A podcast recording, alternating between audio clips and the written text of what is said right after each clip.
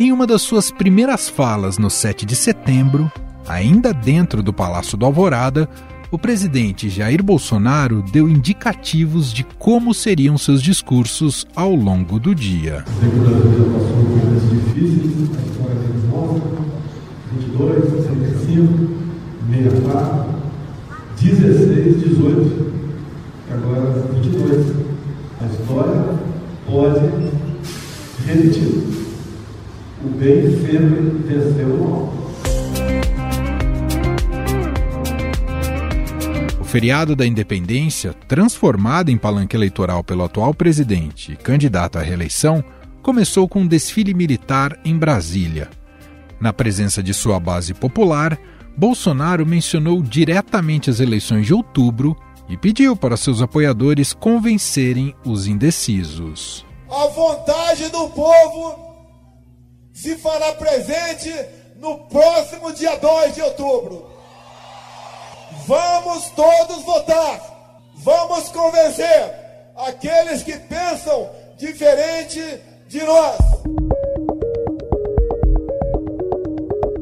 Ainda nesse discurso, Bolsonaro disse que, caso reeleito, levará para dentro das quatro linhas da Constituição todos aqueles que ousam ficar fora delas. Podem ter certeza, é obrigação de todos jogarem dentro das quatro linhas da nossa Constituição.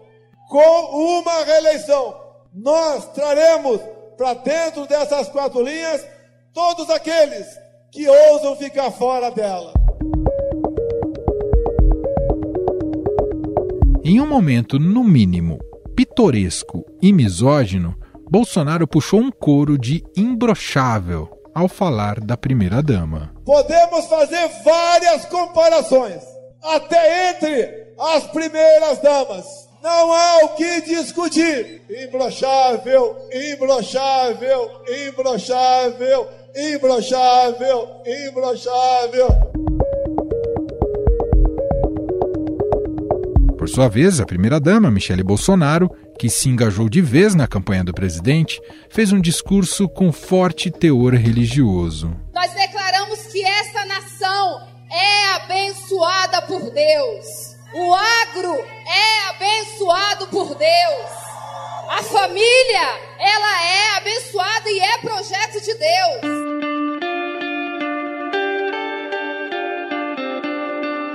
A manifestação de apoiadores do presidente contou com faixas e cartazes com dizeres antidemocráticos. Alguns pedindo intervenção militar e ruptura democrática, e outros a destituição do Supremo Tribunal Federal.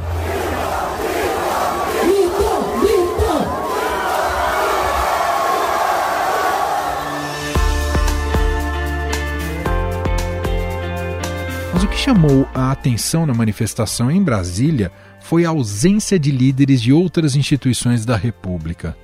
Não participaram do desfile militar os presidentes da Câmara dos Deputados, Arthur Lira, e do Senado Federal, Rodrigo Pacheco, e nem o presidente do Supremo Tribunal Federal, Luiz Fux. Pelo Twitter, Pacheco disse que as manifestações do 7 de setembro precisam ser pacíficas, respeitosas e celebrar o amor à pátria, a democracia e o Estado de Direito. Quem estava no palco, ao lado do presidente, era o empresário Luciano Hang, alvo do STF por difundir mensagens golpistas em um grupo do WhatsApp com outros empresários.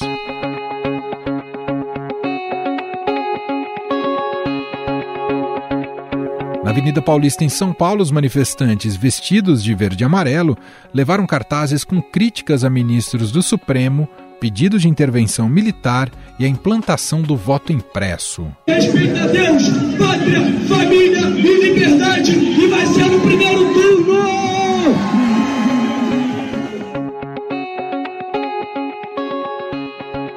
Políticos aliados a Jair Bolsonaro também participaram do ato, como candidato ao governo do estado de São Paulo, Tarcísio de Freitas.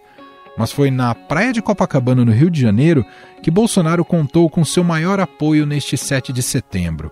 E ele usou parte de seu discurso para tecer críticas ao seu principal adversário nas eleições, Lula. Compare que está acontecendo na Argentina e compare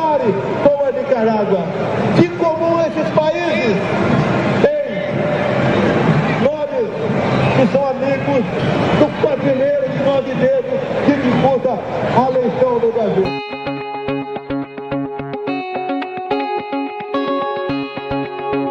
Por causa do caráter eleitoral dos discursos do presidente, partidos políticos de oposição se preparam para apresentar ações na justiça eleitoral contra o presidente Jair Bolsonaro.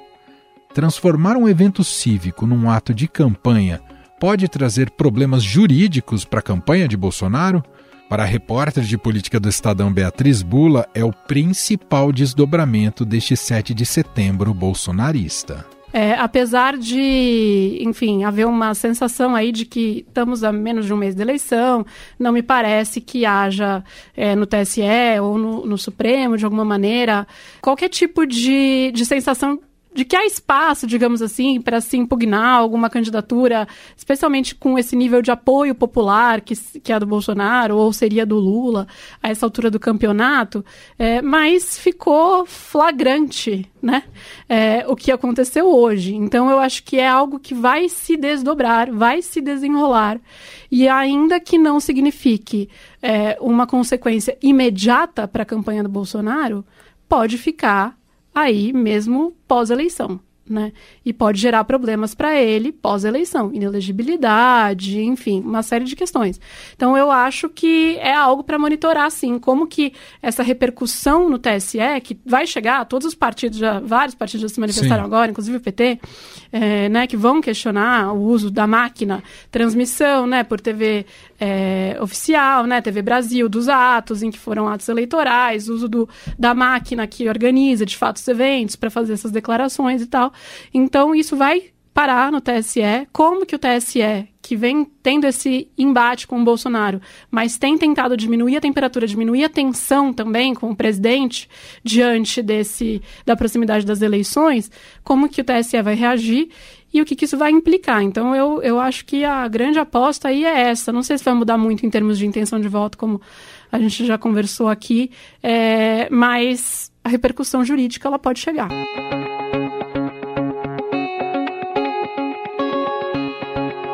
Os outros presidenciáveis também se manifestaram neste dia 7 de setembro. Em consenso, todos criticaram a postura do atual presidente.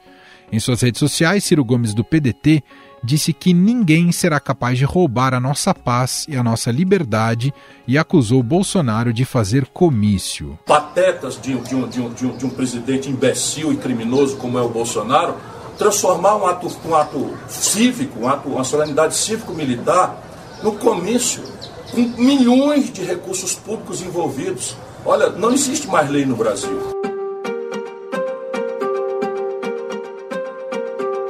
Lula do PT disse que tem fé que o Brasil irá reconquistar sua bandeira, soberania e democracia. Já Simone Tebet, do MDB, disse que a bandeira do Brasil não tem partido e nem dono e criticou a forma misógina a que se referiu a esposa de Lula. Esta bandeira não tem partido. Esta bandeira não tem dono. Ela é de todos nós. O Brasil precisa de uma nova independência, um projeto de futuro e esperança com educação de qualidade e proteção do meio ambiente. E para analisar o impacto desses atos nas eleições de outubro, nós vamos conversar aqui com o professor de filosofia da FAAP e coordenador do Núcleo de Filosofia Política do Laboratório de Política, Comportamento e Mídia da PUC São Paulo, Luiz Bueno. Olá, professor, seja muito bem-vindo. Obrigado por ter aceito o convite e ter vindo aqui à nossa sede para gravar essa, essa entrevista, professor. Ah, é um prazer estar aqui. Eu que agradeço o convite, Emanuel. Professor, bom, existiam muitas expectativas em relação a como Bolsonaro poderia se comportar nesse 7 de setembro, bicentenário da independência. A gente já tinha alguns sinais de para onde ele poderia levar o, o, o seu discurso. Claro que o maior temor era o nível de radicalização do presidente, né? porque vimos em 2021 uma agressividade considerável, né? até passível de, de crime. Queria te ouvir, como primeira análise, é, sobre o comportamento do presidente nesse 7 de setembro de 22. O quanto ele foi radical, quanto ele ultrapassou certas, como ele gosta de dizer, as linhas, quatro linhas da Constituição, enfim. Primeiro, uma análise sua sobre o comportamento do presidente nesse 7 de setembro. Talvez nós pudéssemos dizer, mano, que felizmente nós não tivemos grandes novidades. Então, um lado que nós puder, poderemos olhar do dia de hoje é que uh, houve uma continuidade de discursos, de posturas que o presidente já vem adotando faz algum tempo. Então, uh, o que ele apresentou durante o dia foi o que ele vem já dizendo há alguns meses. O lado bom disso é que uh, não houve aquela temida radicalização dos discursos e ao que os jornalistas, os analistas têm, têm apontado é que Uh, isso se deve a um pedido da equipe de campanha do presidente para que ele não, uh, por exemplo, não agredisse com as palavras o STF. Ou, né? O outro lado, vamos dizer assim, o lado negativo, é que nada de novo foi apresentado em termos da condução do país, em termos do que se espera, né, da, se, uma eventual reeleição do, desse presidente, e também a reafirmação de algumas posturas que já vêm sendo criticadas, como, por exemplo, a mistura de religião com discurso político, uh, uma, uma referência negativa às mulheres, que, por exemplo, as candidatas à presidência repercutiram, né, tanto a, a Simone Tebet quanto a Soraya Tronic falaram disso e, e, e criticaram as falas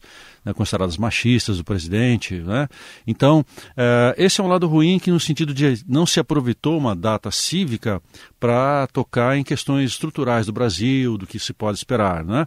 Então, assim, se não houve radicalismo, que é muito bom, também não houve nada de positivo e ainda um reforço alguns discursos negativos. Então, é, vamos dizer assim, não é nada a se comemorar muito no dia de hoje. Ele ganhou muito pouco do ponto de vista eleitoral ou, ou daquilo que ele apresentou, a chance de ter ganhos eleitorais é, são pequenas é, diante do fato de que vimos ali, digamos, uma base que já estava com, com o presidente, professor? Podemos não esperar ganhos significativos, porque uh, o público que acompanhou os eventos em Brasília, no Rio de Janeiro, mesmo a população que estava aqui eh, em São Paulo, uh, na Avenida Paulista, que esperava a manifestação do presidente via telão e acabou não acontecendo, são já apoiadores do presidente que, que atendem o seu chamado, atendem a sua, a sua conclamação né, para as pessoas irem para as ruas. E ao fato dele direcionar os seus discursos a este público que já o segue, não facilita, não, não, não ajuda para que ele conquiste novos eleitores, outras camadas da população que não se sentem representadas por ele ou não são atingidas pelos seus discursos. Então, assim, se Durante essa semana, nós vimos uma, uma, uma quantidade é, grande de pesquisas de opinião apontando que a situação do presidente continua igual, ou seja, ele é, não progrediu nos números de apoiadores, ele está ali em torno de 30%, 30 alguma coisa por cento. O dia de hoje, que foi um dia voltado para os seus próprios apoiadores, que não incluiu o restante da cidadania brasileira, né, os, os, os outros que apoiam outros candidatos, como ele não fez discurso para esses outros grupos, tanto no campo político quanto, de certa maneira, inclusive no campo religioso, que é onde ele tem um desempenho bom, ele, usando a linguagem religiosa, pregou para convertidos. Então, vamos ver o que as, as, pesquisas vão dizer. Mas a leitura, comparando com outros momentos, é de que tudo continua como estava antes. Não, não, não, não, não dá para esperar ganhos significativos em termos de é, novos eleitores, uhum. se some o presidente. Professor, queria uma avaliação sua dessa fotografia dos palanques do Bolsonaro em Brasília e no Rio de Janeiro um presidente com a primeira-dama, com empresários, com lideranças religiosas e ausência de autoridades, ou quase a completa ausência de autoridades de outros poderes, com exceção das Forças Armadas, porque estão nos eventos, porque ali há confusão de comissão eleitoral com data cívica. Mas o que você diria sobre essa fotografia numa data tão importante como foi a do 7 de setembro? Então, os militares estão porque sempre estiveram, né? Assim, no sentido de que essa comemoração do 7 de setembro já é tradicional. Né? Nós temos na memória nossa, né, de brasileiros, que todo 7 de setembro tem os desfiles. Então isso faz parte, inclusive, já do nosso nossa, nossa memória, da nossa expectativa. É, e, e, inclusive, despertam um interesse da população. Né? Uma coisa assim interessante, né? De ver o desfile militar, os equipamentos, né? ver a, a, a marcha dos militares. É uma coisa que é, tem um atrativo assim, estético muito interessante e uma visão que o brasileiro tem de si próprio né, a partir das suas forças militares. Essa identificação é importante do Brasil com, sua, com as suas forças armadas. Né? Mas o outro lado, como você apontou, se nós olharmos especialmente o palanque de Brasília, Brasília, onde estava o presidente da República, a, talvez a maior autoridade a, a, fora as nacionais tenha sido lá o primeiro-ministro português, foi a única autoridade internacional que, de destaque que apareceu, mas logo teve seu lugar ocupado não por outra autoridade, mas por um empresário. E a ausência dos outros poderes, né, dos seus representantes, é muito significativa. Ou seja, o presidente do, do STF, o presidente do Congresso, o presidente da, da, da, da, Câmara dos Deputados estão dizendo, pela sua ausência, que eles não querem se associar a esses discursos, a esta campanha praticamente que, né, que foi transformado dia 7 de setembro, um, um, praticamente um evento de campanha eleitoral.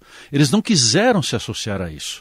Então, o, se os militares estão lá porque é, é, assim, é uma data em que eles estão sempre presentes, ou seja, eles não agregam no sentido de algo novo mas a ausência dos outros poderes, isso agrega algo novo, né? Alguém que né, são, são líderes que não querem se associar ao que está sendo feito.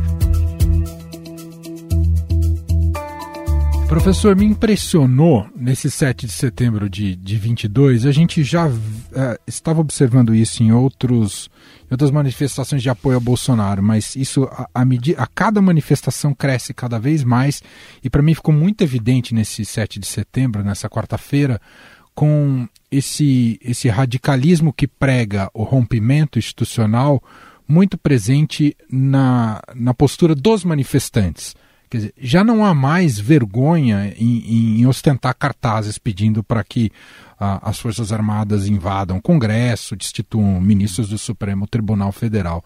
Queria te ouvir sobre isso tendo um reflexo cada vez maior na sociedade brasileira e não assustando mais as pessoas defender esse tipo de, uh, esse tipo de medida num ambiente democrático. O que, que isso pode, a longo prazo, uh, significar para o país, professor? Então, esse é o momento em que nós esperaríamos que as autoridades da República é, conscientizassem a população de que é, esses são, são reivindicações que são assim, opostas ao interesse público, opostas ao interesse daquele cidadão que está com essa plaquinha lá. Quando ele tem um cidadão dizendo fecha o STF, ou, ou, o presidente usa as Forças Armadas, como a gente viu algumas placas, né, para limpar o STF ou o Congresso, essa é, uma, é, é um indicativo de que uma parcela importante da população brasileira não entende como funciona a República e não entende como é, deve funcionar para que o regime democrático possa ser mantido. A separação dos poderes é fundamental para isso. Cada poder tem que funcionar segundo suas próprias regras, os poderes são complementares, a interferência de um no outro é, é contrária ao interesse de todos nós. Assim, ó, esse é o, o, famoso jogo de pesos e contrapesos né, que as democracias têm e que garante o seu funcionamento de forma que o poder não seja concentrado na mão de alguém que esse é, um, esse é o grande perigo, né? Assim, que à medida que você vai eliminando os outros poderes, ou vai reduzindo sua função, vai desequilibrando é, esse jogo entre os três poderes, um deles vai concentrando este poder e isso é perigoso para o funcionamento da democracia. Então, é da responsabilidade das autoridades públicas mostrarem para a população que esse discurso é, é, fere o direito e fere o interesse de todo mundo. E vem sendo uma coisa, infelizmente, é, utilizada uh, nos últimos anos, esse discurso que força os limites né, das coisas que são consideradas boas, normais. Né? Então, como é que se força o limite? propondo que um dos poderes da República seja fechado, seja invadido pelas forças, ou seja, quando nós, né, cidadãos, cidadãs, né, é, não, nos, é, é, não nos indignamos ou não, não, ouvimos com preocupação, ou seja, não achamos normal esse tipo de reivindicação, é que nós estamos entrando num momento problemático. Nós não podemos achar que isso é uma reivindicação normal no regime democrático. Enquanto ficar um cidadão com a plaquinha, você diz, bom, paciência, é uma pessoa que não entende muito bem o funcionamento da República, faz uma reivindicação equivocada, mas é uma manifestação individual. Bom, no regime democrático, até um certo limite, a gente pode conviver com isso. O que a gente não pode admitir que esse tipo de reivindicação se torne mote de campanha ou uma expectativa né, de, de, de alguma autoridade levar isso a cabo. Aí, realmente, a nossa democracia vai entrar em risco. Né?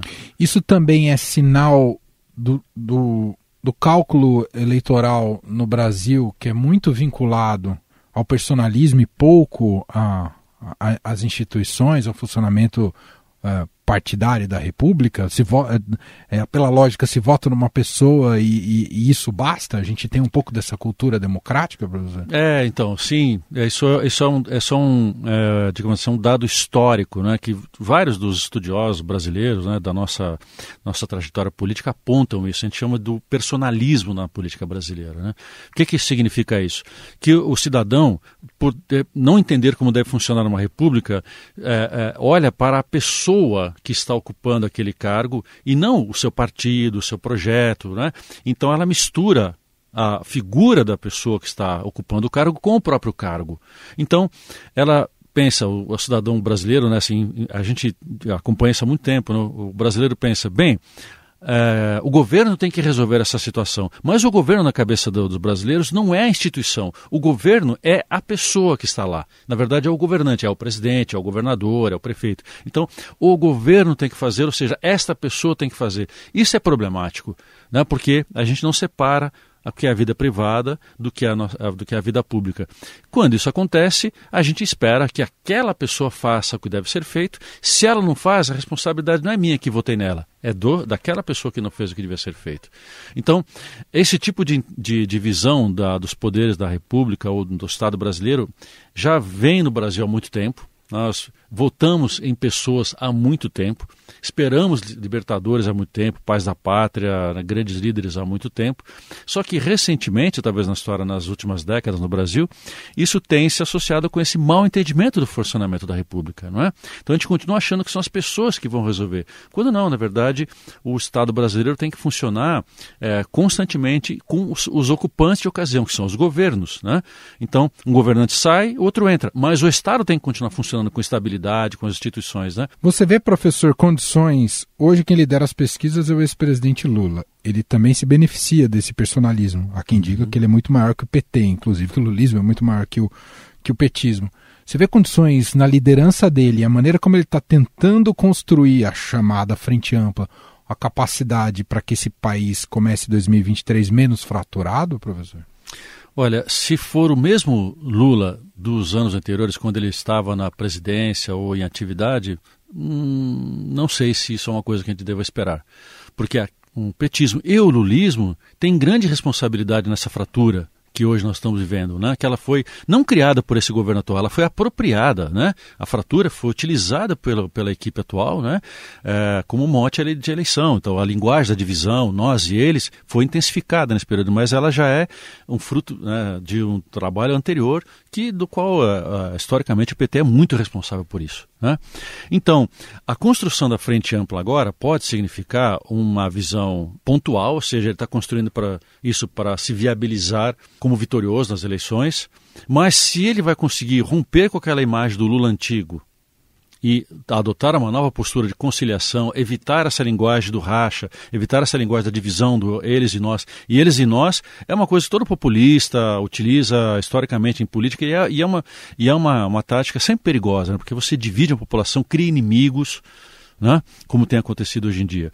Então, assim, nós gostaríamos que se ele fosse, se ele for o, o, vencedor, que ele mude essa postura e adote uma visão mais, mais é, integradora, né? que ele possa ser agregador dos, dos, diferentes e ele vai ter que conviver com esta, com essa parcela da população que é antipetista radical, né? assim, que acabou desenvolvendo um ódio, não apenas uma rejeição, mas um ódio à, à figura dele e ao que ele representa. Ele vai ter que lidar com isso, só que não de uma maneira agressiva como foi no passado. O 7 de setembro nos possibilitou várias reflexões sobre a nossa história. Não que isso tenha sido levado para esses palcos do 7 de setembro, uhum.